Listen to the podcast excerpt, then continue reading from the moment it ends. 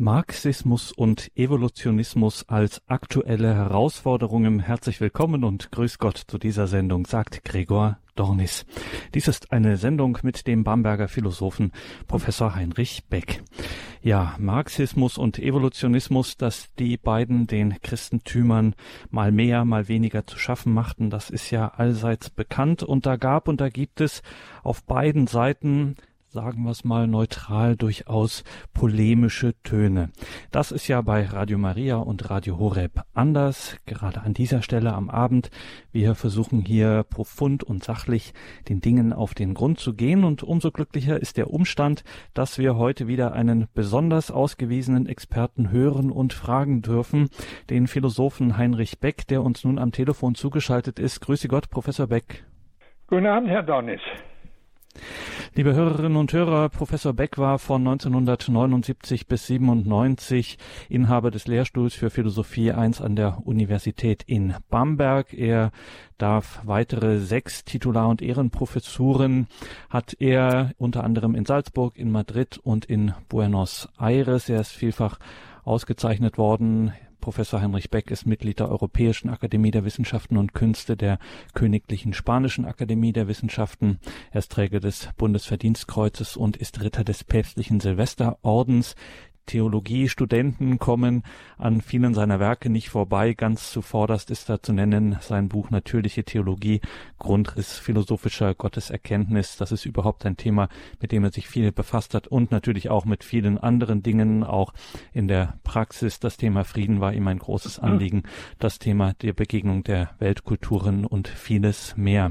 Aktuell auf dem Markt sein Buch Das Prinzip Liebe, ein philosophischer Entwurf Professor Beck, Marxismus und Evolutionismus haben wir hier genannt im Titel. Da weiß ja auch ja doch jeder so ein bisschen was dazu zu sagen und dass das auch aktuelle Herausforderungen sind, wird auch keiner bestreiten. Aber dass es einen Zusammenhang zwischen den beiden gibt, zwischen Marxismus und Evolutionismus, das würde man schon weniger vermuten. Sie werden uns aber heute Abend sagen, es besteht einer. Können Sie hier schon mal andeuten, worin dieser Zusammenhang zwischen Marxismus und Evolutionismus besteht? Vielen Dank, Herr Dornis, für diese Frage. Ich halte sie für ausgezeichnet, dass sie direkt in die Mitte unseres Themas einführt. Wie sich im Titel Marxismus und Evolutionismus schon andeutet, legt es sich nahe, diese Frage in zwei Schritten anzugehen. Erstens, der Marxismus ist zunächst die von Karl Marx aufgestellte Theorie der Gesellschaft, nämlich, dass die Gesellschaft gespalten ist in eine Klasse der Reichen und eine Klasse der Armen und die Reichen die Armen ausbeuten. Dieser dialektische Widerspruch steigert sich, bis die Gesellschaft eines Tages revolutionär umschlägt, so meint Karl Marx, in eine klassenlose Einheitsgesellschaft, die sozialistische Gesellschaft, in der alle Menschen gleich sind und Freiheit und Humanität herrschen. Jetzt zum zweiten Schritt. Der Lebensnerv dieser Theorie, nämlich dass die Wirklichkeit von dialektischen Widersprüchen beherrscht ist, die die Geschichte vorantreiben, wird von Friedrich Engels auch auf die Natur übertragen.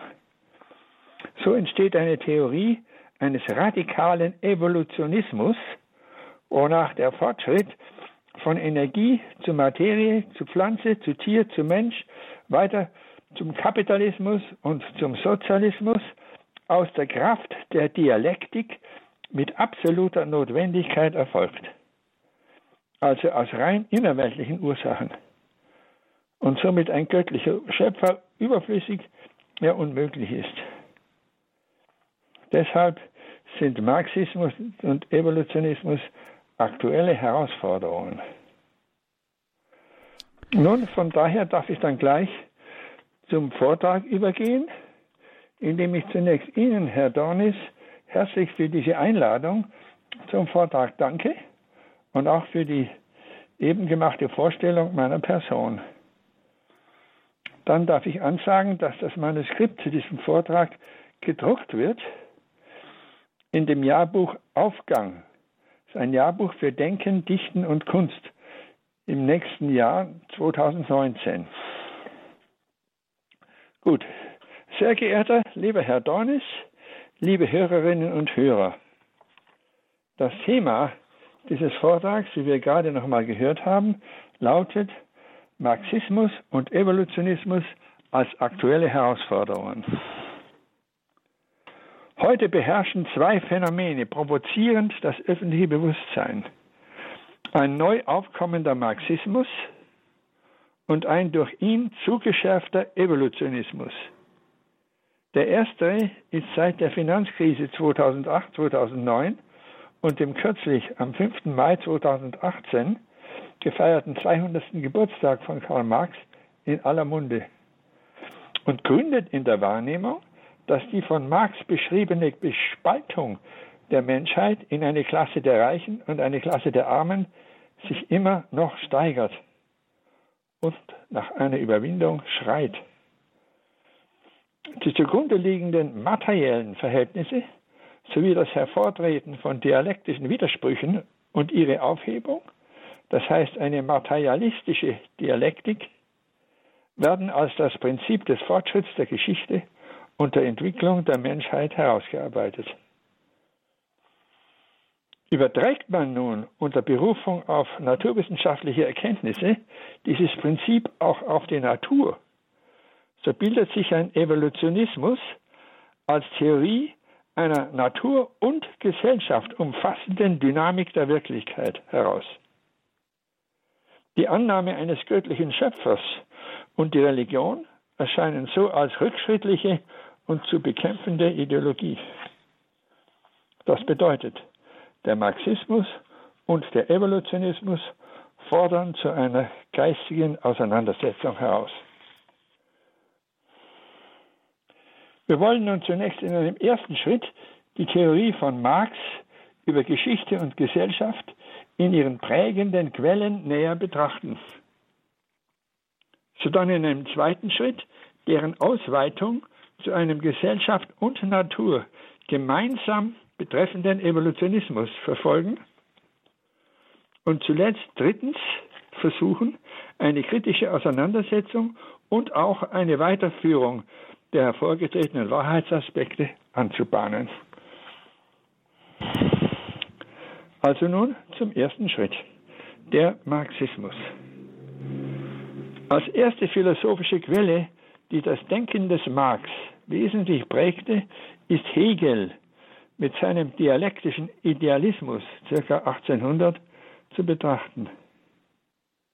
So kann Hegel gewissermaßen der geistige Großvater von Marx genannt werden. Die Bezeichnung Idealismus meint die Auffassung, dass das Sein wesentlich Idee, Sinngehalt, etwas Gedachtes ist. Nämlich, es tritt im Denkakt, im Bewusstsein hervor gegen das, was es nicht ist. Und so bestimmt sich zum Beispiel das Baumsein als nicht Bachsein, nicht Wiese sein, nicht Berg sein und so weiter. Es ist, wie Hegel formuliert, identisch mit allem anderen. Das Sein des Baumes ist das Nichtsein, ist identisch mit dem Nichtsein der Wiese und so weiter. Dialektik meint eine grundlegende Bewegung, nämlich das Umschlagen des Seins als These in Nichtsein als Antithese und die Aufhebung dieses Gegensatzes in einer Synthese. Diese ist das begrenzte Sein, nämlich dasjenige, das sowohl ist als auch nicht ist. Es ist zum Beispiel das Baumsein, und ist nicht das Bachsein. Das Sein aber ist nicht von sich aus auf das Baumsein zum Beispiel eingegrenzt. Also wird die Begrenztheit wieder aufgehoben. So bedeutet dialektischer Idealismus die Auffassung, dass das Sein etwas Ideelles ist und dabei laufend die Bewegung einer Selbstbegrenzung und Selbstentgrenzung vollzieht und darin fortschreitet. Es liegt in der geschichtlichen Logik dieses Geschehens, dass der dialektische Idealismus eines Tages in sein Gegenteil, in einen dialektischen Materialismus umschlägt. Dies geschieht bei Ludwig Feuerbach, etwa 1850, der als die zweite philosophische Quelle des Marxismus und als der unmittelbare geistige Vater von Karl Marx zu betrachten ist. Also Hegel, würde ich sagen, kann der Großvater und Feuerbach der Vater des Marx genannt werden. Er geht nicht, Feuerbach geht nicht von einer unbegrenzten ideellen Seinswirklichkeit aus, sondern von einer unbegrenzten materiellen Seinsmöglichkeit. Damit greift er auf Aristoteles zurück, der einen von sich aus noch völlig unbestimmten Weltstoff annimmt, einen Stoff, aus dem die Welt besteht, und der die Grundlage aller Formungen zu bestimmten Körpern darstellt. Dieser Urstoff mit seinen unbegrenzten Möglichkeiten für Formung ist in jedem körperlich Seienden, also auch im Menschen, aber immer nur begrenzt verwirklicht. Von daher baut sich bei Feuerbach ein dialektischer Dreischritt auf, der sich von dem bei Hegel grundlegend unterscheidet. Nämlich der reale, der begrenzte Mensch setzt sich als These. Er macht sich aber die von der Materie her bestehende unbegrenzte Seinsmöglichkeit bewusst und stellt sie sich als Antithese ideell gegenüber. So produziert er die Gottesidee als eines unbedingt freien, gerechten und liebenden Wesens. So sieht die Idee Gottes aus. Um sie in einem synthetischen Geschichtsprozess in sich selbst, in den Menschen hinein wieder aufzuheben und so immer menschlicher, das heißt freier, gerechter und liebender zu werden. Die von der Religion als Lebensziel hingestellte Annäherung an Gott bedeutet also in Wahrheit die Aufhebung seines transzendent gedachten Seins in der Menschlichkeit des Menschen. Gott ist nichts anderes als ein vorläufiger Name für unbegrenzte Mitmenschlichkeit.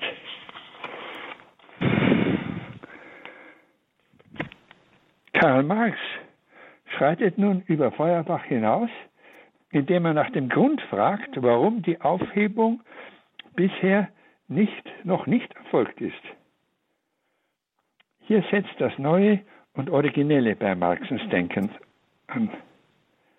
Marx sieht den Grund in den Interessen der herrschenden Gesellschaftsklasse. Diese benutzt die Religion als ideologisches Instrument der Ausbeutung und Unterdrückung der Armen indem Religion auf einen gerechten Ausgleich im Jenseits vertröstet. Bekannt ist der Satz des Marx, Religion ist das Opium des Volkes. Ein Trost, der nicht nur von der herrschenden Klasse vorgegaukelt, sondern auch vom Volk selbst gesucht wird. So zeichnet sich nach Marx im Sein sowohl des Einzelmenschen als auch der Gesellschaft ein vertikaler Gegensatz ab, mit einem unteren Pol als Basis und einem oberen Pol als Überbau. Beim menschlichen Individuum ist der materielle Körper mit seinen vegetativen und sensitiven Funktionen die Basis, das Bewusstsein als Sitz der Wissenschaften, der Künste und der Religion ist der ideologische Überbau, der von seiner materiellen Grundlage her lebt. Entsprechend stellt in der menschlichen Gesellschaft die Klasse der materiell Arbeitenden die Basis dar, von deren Produkten die obere Klasse lebt. Aufgrund ihrer egozentrischen Profitgier erleidet aber dieses Verhältnis unter der Industrialisierung eine zunehmende Verunstaltung. Die untere Klasse entartet zum Proletariat, das von der oberen Klasse der Kapitalbesitzer ausgebeutet und menschlich entfremdet wird. Beide verhalten sich wie These und Antithese. Die Aufhebung der Klassenspaltung der Gesellschaft in Reiche und Arme, die gesellschaftliche Synthese zu einer klassenlosen Gesellschaft, in der es keine Ausbeuter und Ausgebeuteten mehr gibt, sondern alle in Friede und Freiheit leben können, verlangt aber eine gewaltsame Revolution. Die durch sie herbeizuführende Umwälzung der Gesellschaft von einem kapitalistischen in ein sozialistisches Ordnungssystem setzt aber, so argumentiert nun Wladimir Ilyich Lenin, ca. 1900, einen Übergang von der rein soziologischen Betrachtungsebene auf eine politische Handlungsebene voraus. So treten im Sinne eines Marxismus-Leninismus den kapitalistischen Ländern des Westens unter der Führung der USA, den sozialistischen Ländern des Ostens unter der Führung der Sowjetunion gegenüber.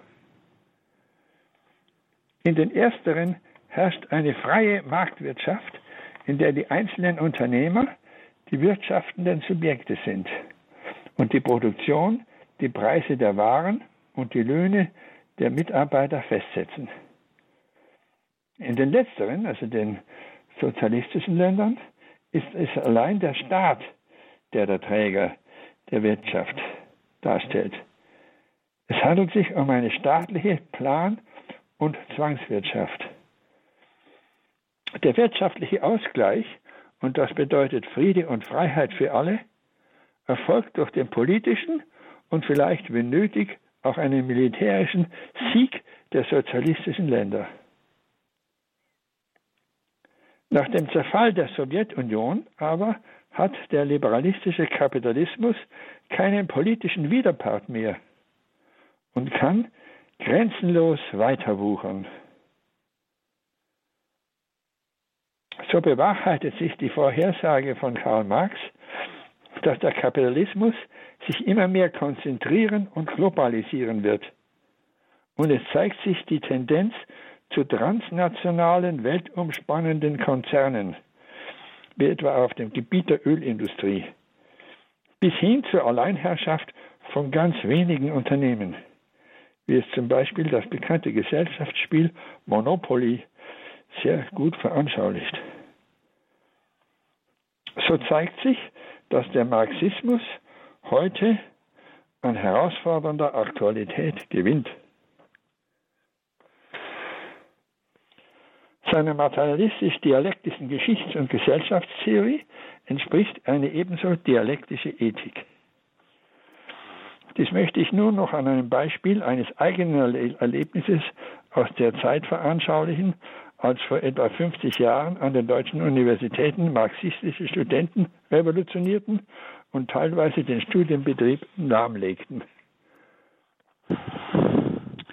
An einem, an einem Verkehrsknotenpunkt meiner Stadt veranstalteten sie ein sogenanntes Sit-in, in dem sie sich auf die Straße setzten und den Verkehr behinderten. Sie wurden wegen Störung öffentlicher Ordnung festgenommen und vor Gericht gestellt. Und ich durfte damals als wissenschaftlicher Beobachter an der Verhandlung teilnehmen. Sie zeigten ihre Aggressivität, indem sie laut rülpsten, furzten und stanken also auch zu physischen Mitteln der Gewalt griffen. In einer Verhandlungspause fragte ich sie, wieso sie die Rechtsnormen der von ihnen verachteten Gesellschaft für sich in Anspruch nahmen. Ich erhielt die Antwort, man müsse die Gesetze einer inhumanen Gesellschaft gegen diese selbst einsetzen. Denn das Zerstörerische, das unbegrenzte Freiheitsrecht des Einzelnen, wie es bei uns gesetzlich verankert sei, zerstöre sich selbst. Minus mal Minus ergebe Plus. Das sei die Mathematik einer dialektischen Ethik. Ich fragte zurück, woher denn das Positive kommen solle, wenn alles vernichtet sei, worauf ich nur gleichgültiges Achselzucken erntete. Ebenso fragte ich den Rechtsanwalt, der sie verteidigte, wie er sein Handeln mit seinem Gerechtigkeitsgewissen vereinbaren könne. Er antwortete, die Frage nach Gerechtigkeit sei eine unbeantwortbare und daher sinnlose Frage. Und seine Aufgabe sei nicht die Beschäftigung mit sinnlosen Fragen, sondern bestehe darin, durch geschickte Handhabung der Gesetze seine Kandidaten freizubekommen. Ich fragte mich, was letztlich schlimmer sei, eine einseitige und ungenügende Antwort auf die Sinnfrage zu geben oder sie als sinnlose Frage überhaupt abzutun. Und ich fühlte mich als Hochschullehrer für Philosophie an meinem Platz bestätigt und angefordert.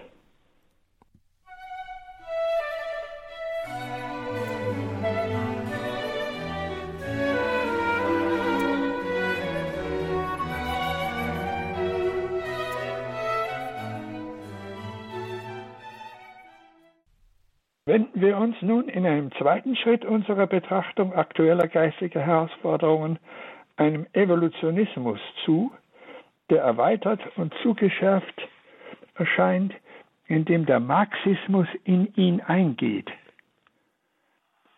Dieser wird, wie gezeigt, von der Hoffnung getragen, dass die Klassengesellschaft eines Tages in eine klassenlose Einheitsgesellschaft gleichsam in ein Paradies auf Erden umschlagen würde.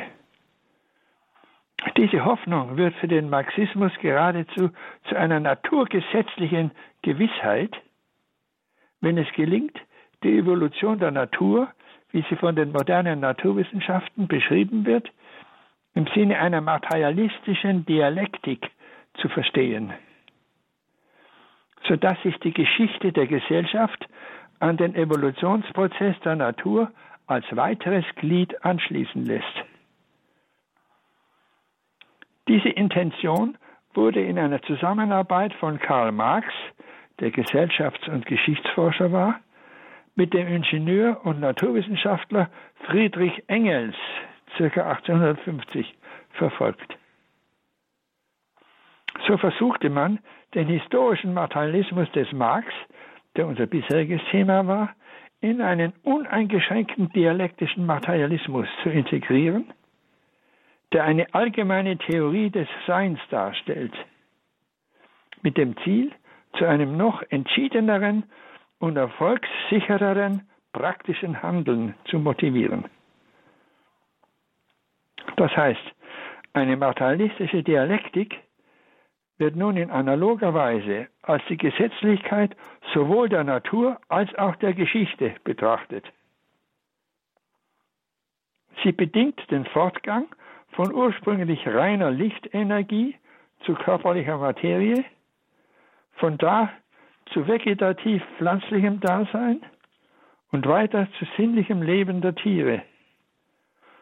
Und von da an zu dem geistigen Bewusstsein der dem mit geistigem Bewusstsein ausgestatteten Menschen. Und schließlich von einer zunächst individualistisch-kapitalistischen Gesellschaftsform zur kollektivistisch-sozialistischen Einheit der Menschheit. Jede Seinsform steigert sich nach ihrem Entstehen zunächst unmerklich durch quantitative und graduelle Veränderungen und entwickelt dabei Eigenschaften, die mit ihr selbst im Widerspruch stehen, sodass ein qualitativer Sprung in die nächsthöhere Seinsform unausweichlich wird. Zum Beispiel entwickelt die anorganische Materie Feinstrukturen von solcher Komplexität, dass sie von einem leblosen Substrat nicht mehr getragen werden können, weshalb mit Notwendigkeit Organismen entstehen. Dem entspricht, dass es die organische Chemie mit weit komplexeren Strukturen der Materie zu tun hat als die anorganische Chemie. Oder die Seinsform des Menschen bildet sich zunächst in Individuen aus, die sich gegeneinander abheben, was sich zu einem individualistischen Kampf aller gegen alle steigert. Und das bedeutet, es entsteht eine kapitalistische Wirtschafts- und Gesellschaftsstruktur, die zwangsläufig in den Sozialismus und Kommunismus umschlagen muss. Dieser Umschlag kann und soll durch ein Handeln unterstützt und herbeigeführt werden, das nicht wie von außen zu dem laufenden Prozess hinzukommt, sondern die entstandenen Gegensätze und Widersprüche zwischen den Individuen, die Unzufriedenheit und den Hass fördert und steigert, bis die Zeit zu einer gewaltsamen Revolution reif ist. Es zeigt sich wiederum der dialektische Charakter kommunistischer Ethik. Nicht durch den Versuch von Versöhnung und Ausgleich, sondern vielmehr durch ein Schüren des Konkurrenzkampfes, der gegenseitigen Missgunst und Feindschaft der Individuen wie der einzelnen Machtblöcke wird dem Frieden gedient, nämlich dem anstehenden grundsätzlichen Umbruch zu einer kommunistischen Gesellschaft, in der alle eins sind. Diese Deutung versteht sich im Anschluss an Erkenntnisse der modernen Naturwissenschaften, zum Beispiel von Charles Darwin, etwa 1850.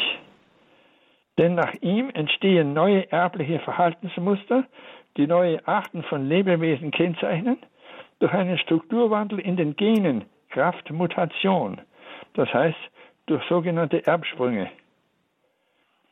Diejenigen Arten, die besser an die Umwelt angepasst sind, von der die Lebensbedingungen abhängen, zeigen sich als die lebensfähigeren. Allein sie kommen im Daseinskampf durch. Allein sie können im Daseinskampf bestehen. Darin liegt eine natürliche Selektion oder Zuchtwahl.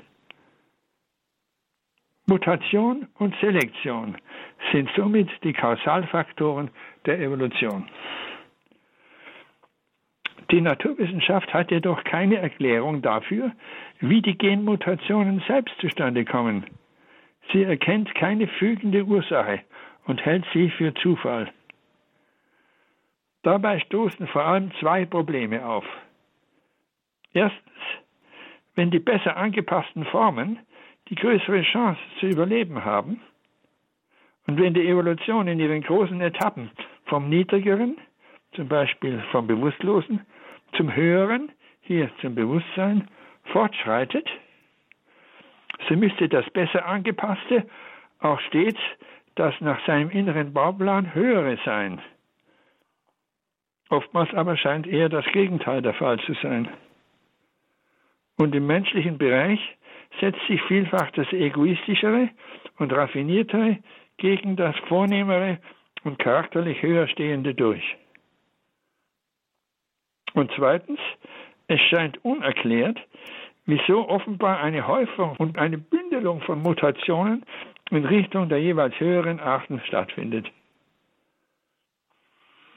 Dieses Erklärungsdefizit seitens der Naturwissenschaften scheint der Marxismus aufzuheben, indem er die Evolutionsschritte vergleicht und feststellt, der den Auftritt einer neuen Struktur auslösende Faktor ist durchgängig eine sich steigernde Widersprüchlichkeit im bisherigen Sein.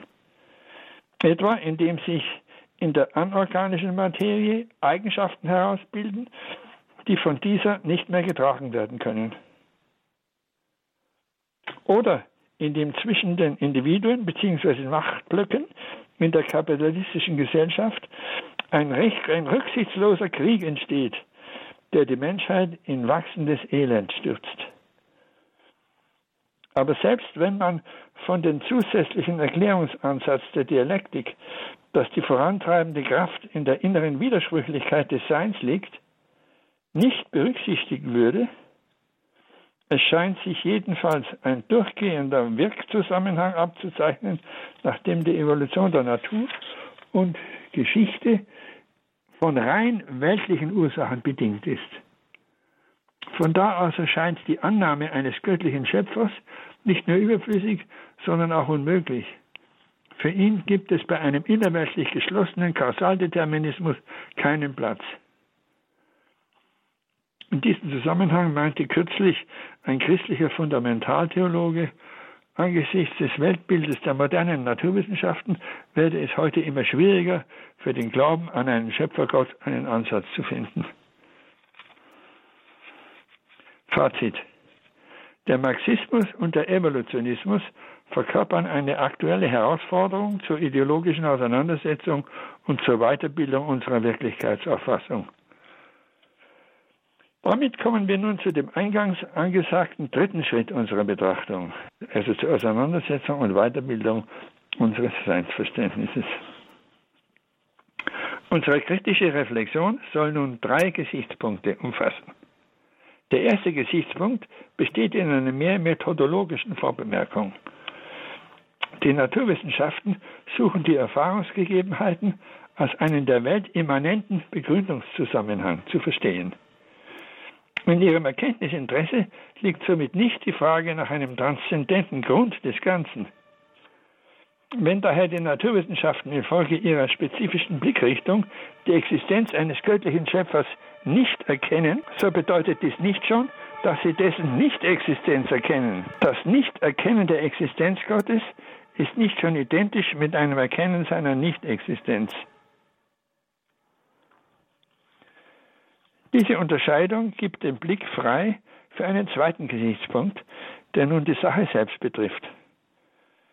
Wenn im Weltprozess das komplexere und höhere Sein zeitlich später auftritt als das einfachere und niedrigere, zum Beispiel das mit Bewusstsein ausgestattete, zeitlich später als das bewusstlose Leben. Und wenn das vorangehende Niedrigere auch die Bedingung darstellt, ohne die das Nachfolgende gar nicht entstehen könnte, folgt daraus schon, dass es die Ursache, die eigentliche Seinsquelle des anschließenden Höheren ist. Fragezeichen.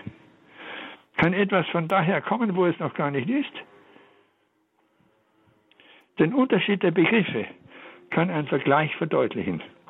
Für das Aufleuchten einer Glühbirne ist das Knipsen des Lichtschalters, das Schließen des Stromkreises nicht die Ursache, sondern nur die Bedingung, unter der der Lichtgenerator bzw. der Strom das Aufleuchten bewirken kann. Die Frage nach dem Grund lässt sich aber noch radikaler stellen. Wenn das Sein, das die Welt in Zukunft hat, erst noch, wie das Wort schon sagt, auf sie zukommt, kann es dabei aus nichts kommen? Oder verlangt es nicht vielmehr einen entsprechenden Seinsgrund, aus dem es permanent herströmt? Differenzierter formuliert. Die Welt kann sich nur unter der Bedingung entwickeln, dass sie dabei überhaupt existiert.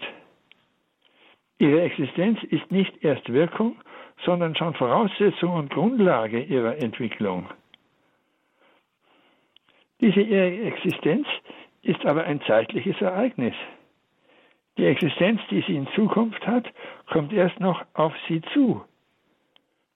Sie kann dabei aber nicht aus nichts kommen, das es ja reale da gar nicht gibt. Dies weist auf eine umfassende, transzendente Seinsquelle hin, aus der die Existenz der Welt in aufsteigender Fülle laufend zuströmt, im Sinne einer Creatio Continua. Das zeigt, dass die oft gehörte Alternative Evolution oder Schöpfung falsch gestellt ist. Evolution ist von fortgesetzter Schöpfung getragen und Schöpfung entfaltet sich in der Evolution. Der Ausstrom der vielen begrenzten Seienden aus dem göttlichen Grund lässt sich in etwa durch einen Vergleich mit dem Licht veranschaulichen, das durch ein Prisma gleitet, wodurch eine Vielzahl von Farben, rot, gelb, blau und so entspringt. Ähnlich wie der verschiedene und begrenzte Lichtgehalt der Farben in dem einströmenden reinen Lichtweiß als einfache und unbegrenzte Lichtfülle gewissermaßen vorausenthalten ist. Das könnte nicht herauskommen so der ausgefächerte Seinsgehalt der Welt in der Vollkommenheit Gottes. Es kann nur herauskommen, was in irgendeiner Weise in ihm schon vorausenthalten ist. Schließlich soll sich unsere Aufmerksamkeit in einem dritten und letzten Gesichtspunkt auf die innerweltliche Problematik zurückwenden, indem wir fragen, ob sich aus der Antithetik von individualistisch-kapitalistischer und kollektivistisch-sozialistischer Wirtschafts- und Gesellschaftsstruktur ein Ausweg anbietet. Dieser könnte in einer Gesellschaftsordnung liegen, in der die beiden bisherigen Gesellschaftsstrukturen in einem dreifachen Sinne aufgehoben sind. Das heißt, erstens ihre menschlich positiven Aspekte müssten bewahrt, zweitens ihre negativen Seiten, ihre menschlichen Verfälschungen, aber überwunden werden. Womit sie drittens auf eine höhere und vollkommenere Ebene hinaufgehoben erscheinen. Eine solche Wirtschafts- und Gesellschaftsstruktur könnte man in der von Alfred Müller-Armack und Ludwig Erhard kreierten sozialen Marktwirtschaft erblicken. Der aus dem Individualismus aufbewahrte menschlich positive Aspekt besteht darin, dass hier das wirtschaftende Subjekt die einzelnen Individuen bzw. Gruppen sind. Sie bestimmen die Produktion und die Preise der Waren. Damit ist die Selbstverantwortlichkeit und Würde der individuellen Person respektiert und angesprochen. Der vom Sozialismus hergeleitete menschlich positive Aspekt liegt darin, dass die Individuen und Gruppen nicht absolut frei und egozentrisch, sondern unter der Kontrolle des Staates handeln, der das Gemeinwohl und damit insbesondere auch das Recht der Armen zu vertreten hat. Die Eliminierung der menschlich negativen Aspekte aber liegt darin, dass nun die Spaltung der Gesellschaft in kapitalbesitzende und auswechselbare Lohnempfänger grundsätzlich überwunden ist. Denn jeder Einzelne hat nun die Möglichkeit, Teilhaber des Kapitalvermögens zu werden und dadurch das Geschehen mitzubestimmen. Als Teilhaber des Kapitalvermögens wird er von den Folgen seiner Mitentscheidung, das heißt sowohl vom wirtschaftlichen Gewinn als auch vom wirtschaftlichen Verlust, selbst unmittelbar betroffen. Damit sieht er sich im eigenen Interesse genötigt, Sachverstand und Verantwortungsbereitschaft zu entwickeln, sich also sich also in einem umfassenden Sinne menschlich weiterzubilden. Dies führt zu einer letztentscheidenden Perspektive. Angesichts des rasant sich steigernden, sowohl aufbauenden als auch zerstörerischen Potenzials der Technik wird das verantwortliche Verhalten immer mehr zu einer Frage des Überlebens der Menschheit. So kann man sagen, die Menschheit wird in Zukunft entweder verantwortlicher und besser oder überhaupt nicht mehr sein. Das Hervortreten dieser Alternative dürfte auch im Sinne des göttlichen Grundes liegen, der durch seinen Seinszustrom die Geschichte trägt und lenkt. Vielen Dank für Ihre Aufmerksamkeit.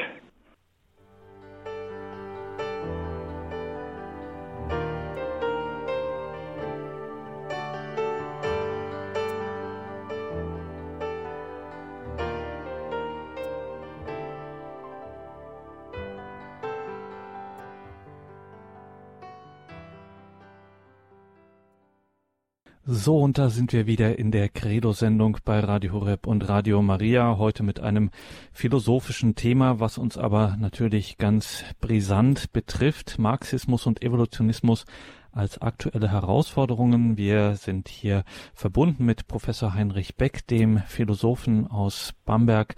Professor Beck, Sie sind da richtig drin im äh, Thema deswegen müssen wir nochmal äh, genauer fragen nach diesem so wichtigen Prinzip, von dem wir heute äh, von Ihnen gehört haben, was äh, als Denkvariante dahinter steht und was ja offensichtlich eines der großen Probleme ist. Dieses, was wir unter dem Wort Dialektik äh, fassen, was da so aufgetaucht ist. Dialektik, also das ist so eine vorantreibende Kraft gibt in der Widersprüchlichkeit des Seins. Da gibt es These und Antithese, Sein und Nichtsein. Das äh, entwickelt so eine Dynamik äh, angeblich in diesen Denkschulen, in diesem Gedankengebäude, äh, äh, diesem marxistisch-evolutionistischen. Das müssen Sie uns nochmal erklären, damit wir das wirklich auch verstehen, ähm, was das ist, diese Dialektik. Also das vorantreibende Prinzip, sowohl in der Evolution als auch besonders in der Geschichte, wird in einer materialistischen Dialektik gesehen. Materialistisch bedeutet, alles ist im letzten Materie, auch der Geist ist nur eine Funktion der Materie, eine Erscheinungsweise der Materie und Dialektik bedeutet, dass das Geschehen in einem Dreischritt voranschreitet. These, Antithese und Synthese. Zum Beispiel die Individuen, das ist eine Argumentation, die ich ja referiert habe, die Individuen steigern sich und kommen zu einem Idealismus, einem Individualismus, in dem sich die einzelnen Individuen gegenseitig bekämpfen. So entsteht eine Antithese zum Individuum.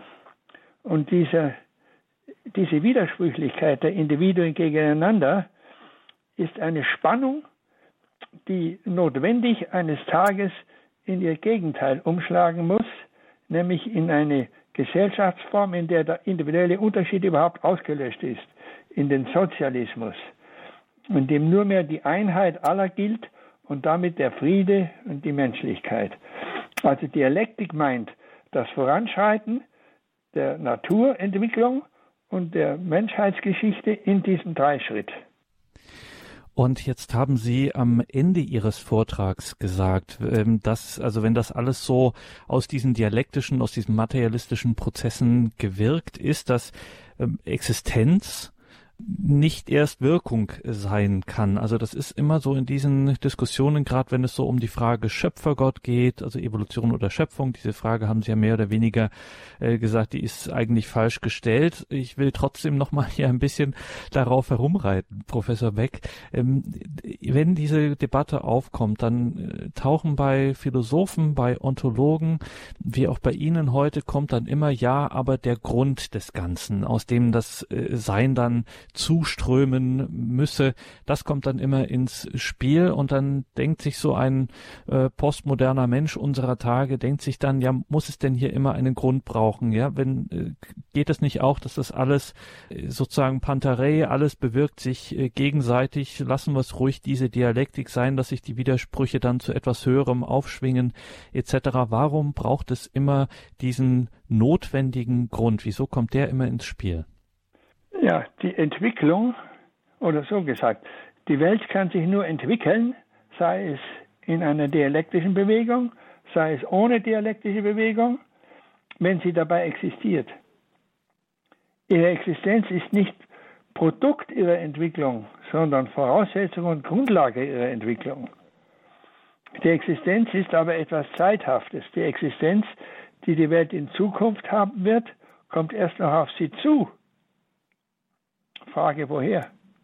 Aus nichts kann es ja wohl nicht kommen. Also ist ein Seinsgrund anzunehmen, der die Welt trägt, der ihr, ihr Sein laufend zueignet. Und zwar in immer höherem Maße. Also ist das philosophische Argument für die Existenz eines umfassenden, absoluten Seinsgrundes, der selbst nicht der Zeit angehört, sondern eben der Grund der Welt ist, während sie sich Zeit, in der Zeit entwickelt. Jetzt haben Sie, Professor Becker, ein interessantes Wort ähm, gesagt, hat auch im Vortrag eine Rolle gespielt. Sie haben gesagt, laufend zueignet. Also damit würden Sie ja auch so ein klassischen Modell, na, vielleicht gab es ja mal irgendwann so einen Schöpfer, der hat sich da was zusammengebaut und dann angestoßen und jetzt läuft's halt irgendwie von selbst. Äh, Sie haben gesagt, laufend ähm, äh, zueignet. Wie ist das gemeint? Ja, also es gibt den sogenannten Deismus. Der Gott, den Deus, vergleicht einem Uhrmacher, der die Uhr einmal gemacht hat und von da an bewegt sich die Uhr, läuft die Uhr von selber weiter. Das gilt aber nicht für die Welt als Ganzes. Die Welt als Ganzes entsteht ja in ihren äh, einzelnen Bereichen laufend, wie ich eben formuliert habe, die Existenz, die die Welt in Zukunft haben wird, also die sie in der nächsten Sekunde haben wird, die sie in der nächsten Stunde haben wird, die hat sie jetzt noch nicht. Die kommt erst noch auf sie zu. Und es entsteht dann die Frage, woher kommt sie denn dabei? Sie kann ja nicht aus nichts kommen. Das Nichts ist ja gar nichts. Also kann aus ihm auch nichts kommen. Also ist, daher ist anzunehmen, dass ein umfassender Seinsgrund der Welt, während sie sich entwickelt, laufend, also fortwährend, unablässig ihr Sein zuströmt. Das wird im äh, klassischen Begriff der Creatio Continua ausgedrückt, also eine fortlaufende Schöpfung. Die Erschaffung ist nicht am Anfang der Welt nur oder auf einen ersten Zeitpunkt, vor dem die Welt noch nicht war und ab dem die Welt dann ist, eingegrenzt, sondern die Erschaffung findet ständig statt. Keinen Augenblick existiert die Welt aus sich, denn in jedem Augenblick kommt ihr das Sein zu. Jeder Augenblick ist etwas Neues, bedeutet ein neues Sein. Die These ist nicht eine Glaubenssache, sondern ist, ein, äh, ist durch ein philosophisches Argument begründet.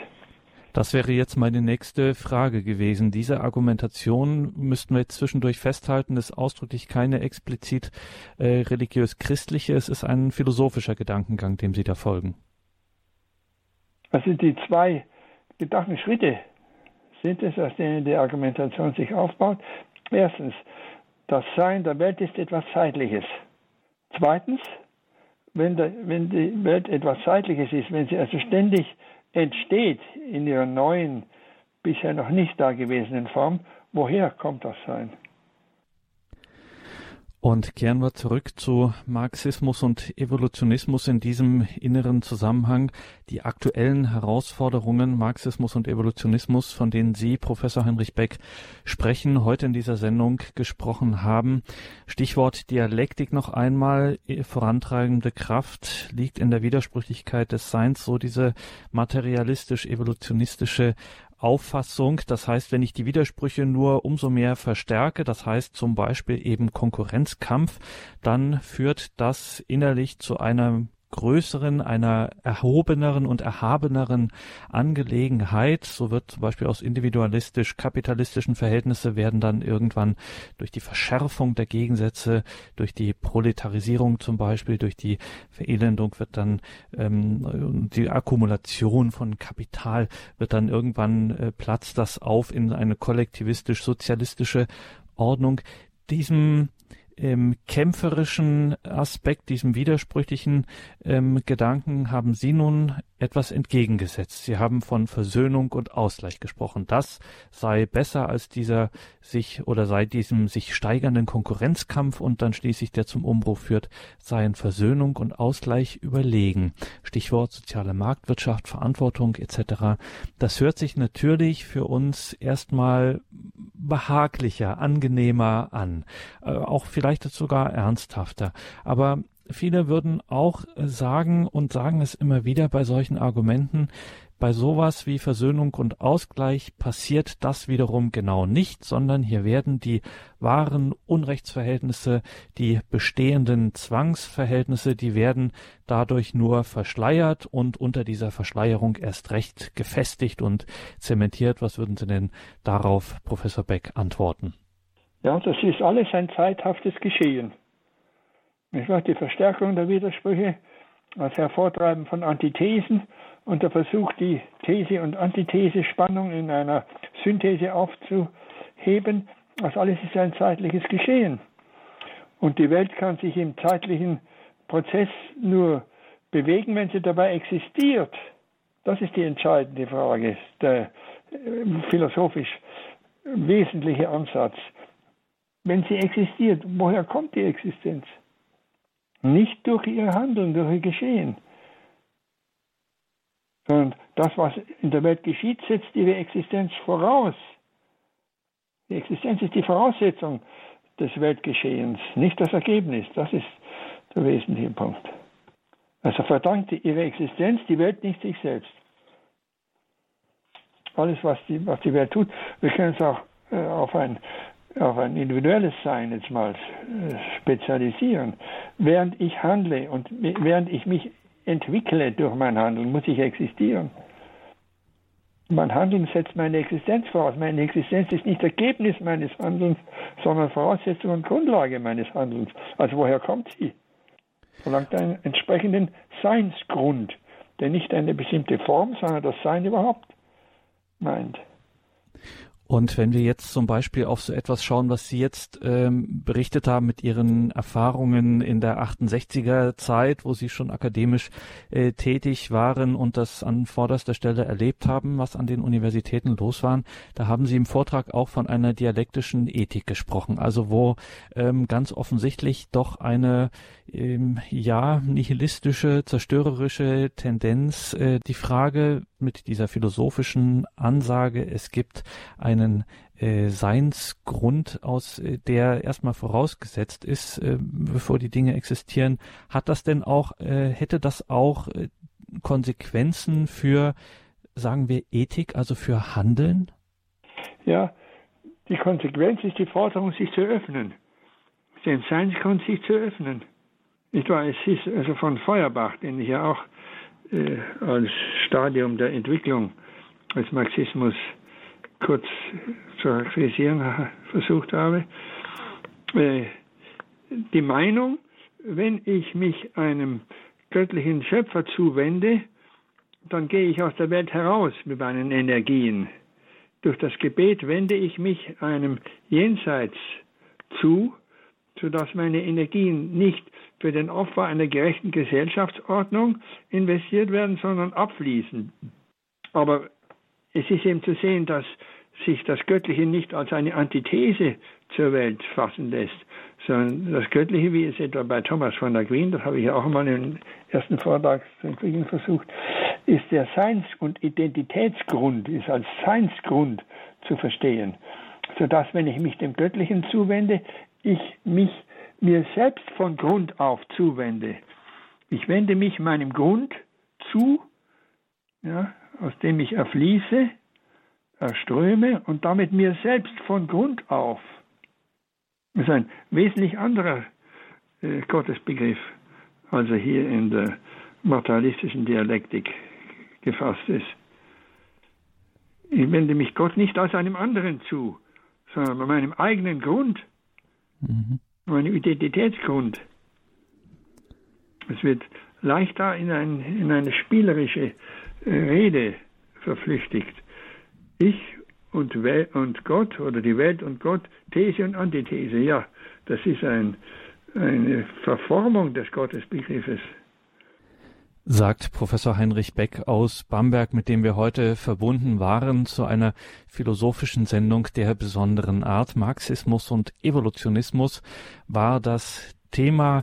Danke, Professor Beck, für diesen Abend, für diese lehrreiche Stunde. Alles Gute, wir freuen uns auf das nächste Mal. Auf Wiederhören. Vielen Dank, ja. Danke auch Ihnen, liebe Hörerinnen und Hörer, fürs Dabeisein. Das ist auf jeden Fall etwas, was man nachhören kann und muss. Und das geht bei uns wieder ganz klassisch auf einer CD beziehungsweise im Podcast oder der Radio Horeb App. Morgen wird das dann im Laufe des Tages dort abrufbar sein. horeb.org ist unser Internetauftritt und natürlich die Radio Horeb App immer wieder eine Empfehlung. Das ist Pflicht fürs Smartphone, wenn Sie die noch nicht haben, dann können Sie sich diese Radio Horeb App dann downloaden und auf Ihrem Gerät installieren und dann ganz bequem im Programm, in den Podcasts etc. navigieren. Besuchen Sie auch unsere Auftritte in den Social Media bei Facebook, bei Instagram, bei Twitter. Kann man sich auch mit Radio Horeb verbinden. Das Prinzip Liebe, ein philosophischer Entwurf, das ist das neueste Buch auf dem Markt von unserem heutigen Gast, Professor Heinrich Beck. Er untersucht Liebe nicht lediglich als sinnlichen Affekt, sondern als Grundausrichtung auf das Gute. Die Liebe, so Professor Beck, ist Prinzip des Seins und erscheint als Aufbauprinzip einer Seinsordnung, die zum Beispiel Ehe und Familie begründet. Ein Buch, das jetzt 2018 erschienen ist, Das Prinzip Liebe, ein philosophischer Entwurf von Heinrich Beck. Darüber weiß unser Hörerservice natürlich Bescheid und auch in den Details zu dieser Sendung im Programm steht das auf horeb.org. Heinrich Beck, Das Prinzip Liebe, ein philosophischer Entwurf. Danke an Johann Schnellbach in der Regie. Er begleitet Sie nun weiter hier durch das Programm. Es wird Zeit, dass wir um 21.40 Uhr dann beten. Wir sind bei Palutinerpater Sascha Philipp Geisler aus Friedberg. Er ist Wallfahrtsdirektor der Wallfahrtskirche Herrgottsruh in Friedberg bei Augsburg. Gleich um 21.40 Uhr beten wir die Komplett, das Nachtgebet der Kirche. Mein Name ist Gregor Dornes. Ich wünsche Ihnen allen einen gesegneten Abend und eine behütete Nacht.